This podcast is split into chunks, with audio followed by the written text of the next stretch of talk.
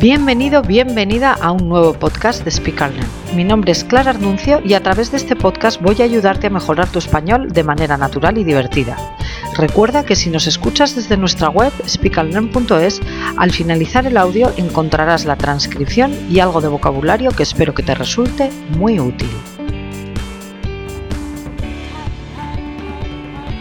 Bienvenido, bienvenida a un nuevo episodio del podcast de Speak Hoy quiero contaros algunos de los errores más comunes que veo entre mis alumnos.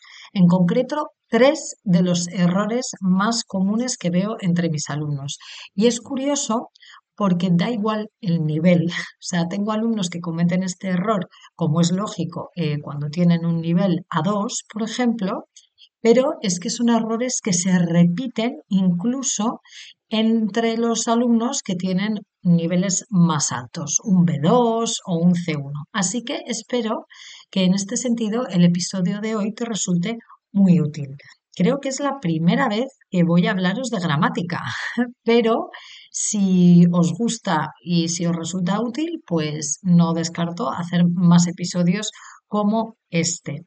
Por supuesto, estos son tres de los errores más comunes, pero hay muchos más voy a daros también unos trucos a ver si os sirven de algo, os resultan útiles y os ayudan a no cometerlos. Vamos a empezar por el primero, ser y estar. Ser y estar son dos verbos que generan muchísima confusión, sobre todo entre aquellos alumnos que hablan inglés. ¿Por qué? Porque en inglés no existe esta diferenciación de verbos y se utiliza solo un verbo, que es el verbo to be, mientras que en español tenemos dos verbos que vamos a utilizar dependiendo para qué uno u otro, el verbo ser y el verbo estar. El truco que siempre se utiliza, pues es el verbo ser, lo vamos a utilizar cuando nos referimos a la esencia de las cosas, por decirlo de alguna manera, cuando hablamos de la esencia de algo a la hora de describir algo, ¿no? Pues por ejemplo, yo soy mujer, yo soy madre, son cosas que en principio no puedo cambiar. Me puede decir un alumno, Clara, te puedes cambiar de género, ¿no? Puedes entrar en quirófano y cambiarte de género. Bueno, Sí puedo, pero en esencia hoy soy mujer. Si luego voy al quirófano, me opero y me convierto en hombre, pues entonces seré un hombre. Pero a día de hoy soy mujer, soy española, he nacido en España, no me puedo cambiar las nacionalidades, soy madre, he tenido tres hijos, no lo puedo cambiar tampoco. En esencia soy morena, soy bajita, eh, aunque yo quiera ser una modelo eh, de un metro noventa, pues lo siento mucho, no lo soy. ¿Vale? Digamos que es como la esencia de las cosas. También para las profesiones. A día de hoy yo soy profesora. Eh, me he formado y he estudiado para ser profesora. En el futuro puedo ser otra cosa, puedo formarme y aprender otro oficio y aprender otra, otra manera de trabajar, pero a día de hoy soy profesora. Las profesiones también van a ser con el verbo ser. Sin embargo, el verbo estar lo vamos a utilizar para, para referirnos a cosas que pueden cambiar, a cosas más temporales. Entonces, lo vamos a utilizar, por ejemplo, cuando hablamos de estados de ánimo. Estoy contenta, estoy triste, estoy nerviosa. Nadie es, eh, está contento 24 horas, 365 días al año, ¿vale? Entonces no vamos a decir soy contento, sino estoy contento. Es cierto que hay veces que podemos utilizar las dos, ser y estar. Por ejemplo, estoy nerviosa, ahora, hoy estoy nerviosa porque tengo un examen, por ejemplo, pero también lo podríamos decir para definir la personalidad de alguien, alguien que es una persona nerviosa, es una persona inquieta, que no para. Decimos que alguien es nervioso cuando, cuando siempre está haciendo cosas, no para de moverse y tiene ese carácter como más, más nervioso, ¿vale? Pero en principio los estados de ánimo y los sentimientos serían con el verbo estar, porque no hay nadie que esté triste 365 días al año, es temporal. También para la ubicación y localización. Yo ahora mismo estoy en casa grabando un episodio del podcast, pero es temporal. Dentro de exactamente media hora me voy a buscar a mis hijos. No estoy aquí, sino estaré en la calle, ¿vale? Mi marido está jugando al tenis. Es también temporal. Localización y ubicación lo vamos a poner siempre con el, con el verbo estar. Es verdad que hay veces que puede generar confusión, porque por ejemplo yo digo Madrid está en España. No digo Madrid es en España. Madrid está en España. Y mis alumnos me pueden decir, Clara, esto es permanente, es así. Bueno, nunca se sabe. Es localización, vamos a utilizar el verbo estar. ¿No? Siempre se ha dicho, yo qué sé, decíamos Inglaterra está en Europa y ahora mismo no. O sea que todo es, eh, todo puede cambiar. Entiendo que a veces puede resultar complicado, ¿vale? Es cierto que en este caso de la localización y la ubicación vamos a tener una excepción, una excepción grande, y es cuando nos referimos a eventos. Si estamos hablando de una boda, de un concierto, mm, de, una, de un evento, entonces vamos a decir ser. La boda es en la playa. No vamos a decir la boda está en la playa. La boda es en la playa. El concierto es en el teatro. Entonces, cuando hablamos de localización o ubicación, entonces vamos a utilizar el verbo estar, excepto si nos referimos a eventos, que sé que es algo muy temporal, un evento, pero en ese caso es una excepción, vamos a utilizar el verbo ser. Estoy muy nerviosa porque este sábado es mi boda en la catedral, por ejemplo. Me lo he inventado pero era un ejemplo. Entonces, ser y estar. Otra es cuando nos referimos a la muerte. Vamos a decir él está muerto o él está vivo. No vamos a decir él es muerto. Decimos él está muerto. Y mis alumnos sí que me dicen muchos, pero Clara, cuando te mueres, te mueres ya, no puede cambiar, es para siempre. Bueno, pues un truco para que lo recordéis. Pensad que los españoles tradicionalmente somos muy católicos y que eh, pensamos que después de la vida viene otra cosa mejor, viene otra vida mejor. Así que la muerte no es permanente, ¿vale? un pequeño truco para que os, acordéis. Los católicos piensan que hay un paraíso, ¿no? Un sitio mejor, así que eh, por eso se utiliza estar. Él está muerto. Esto es un truco, no es por eso, pero es un truco para que lo recordéis. Vamos a por el segundo error más común. También y tampoco.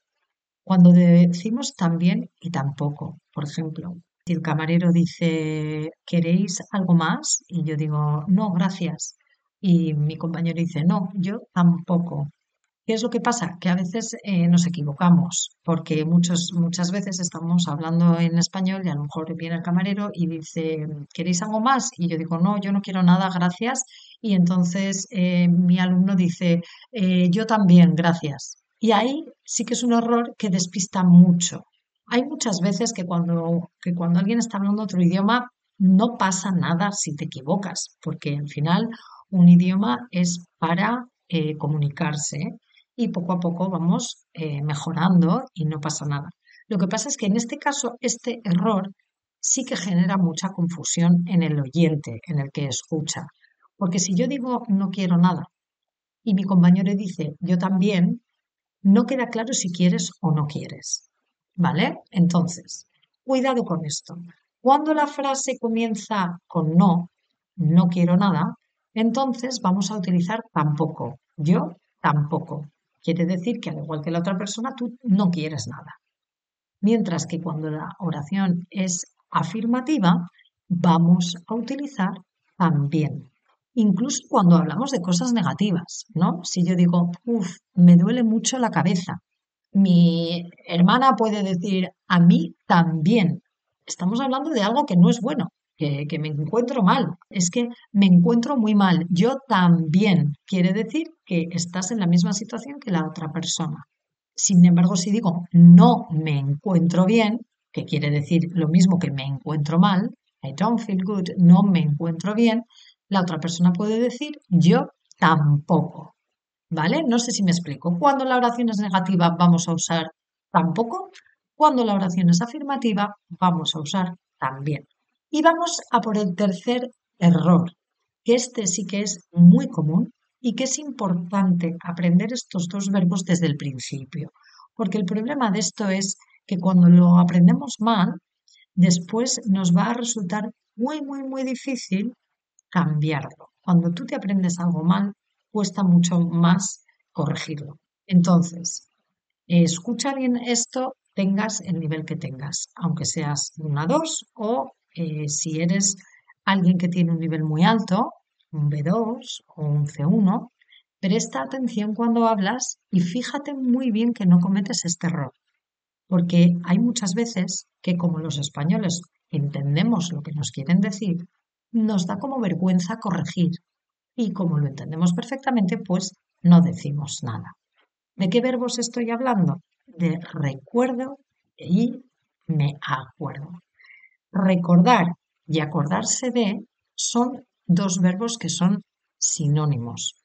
Los, en, ambos casos lo que queremos decir es traer algo a la memoria, que me estoy acordando de algo, que, que estoy recordando algo, traer algo a la memoria. Pero son dos verbos diferentes, sinónimos pero diferentes.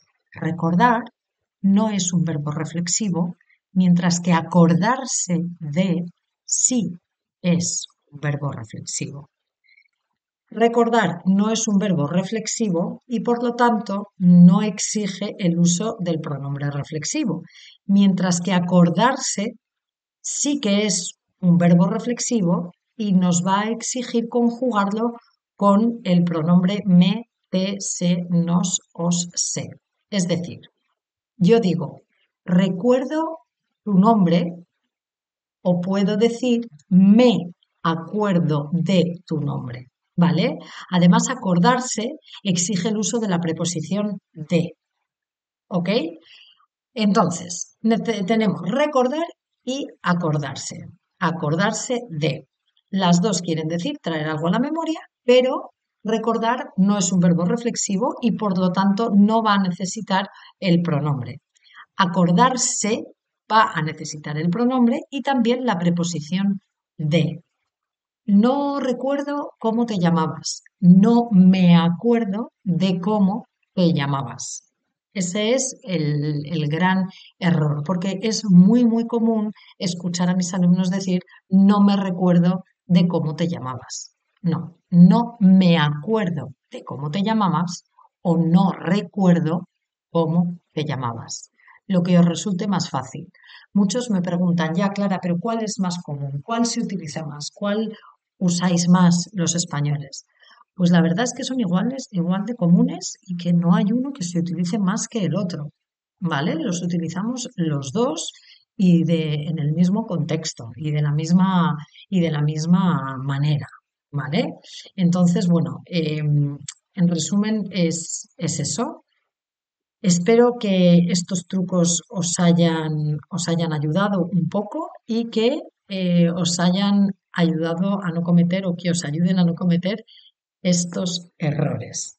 Si te ha gustado el episodio, por favor, dale a, compartir, compártelo con alguien que, creas que le pueda interesar o valóranos con cinco estrellas en Spotify o en la plataforma que más eh, te guste y así yo sabré que os gusta este contenido y que puedo hacer más episodios en torno a este tipo de cosas referidas a la gramática. Sin más, me despido hasta el próximo episodio. Un abrazo. Adiós.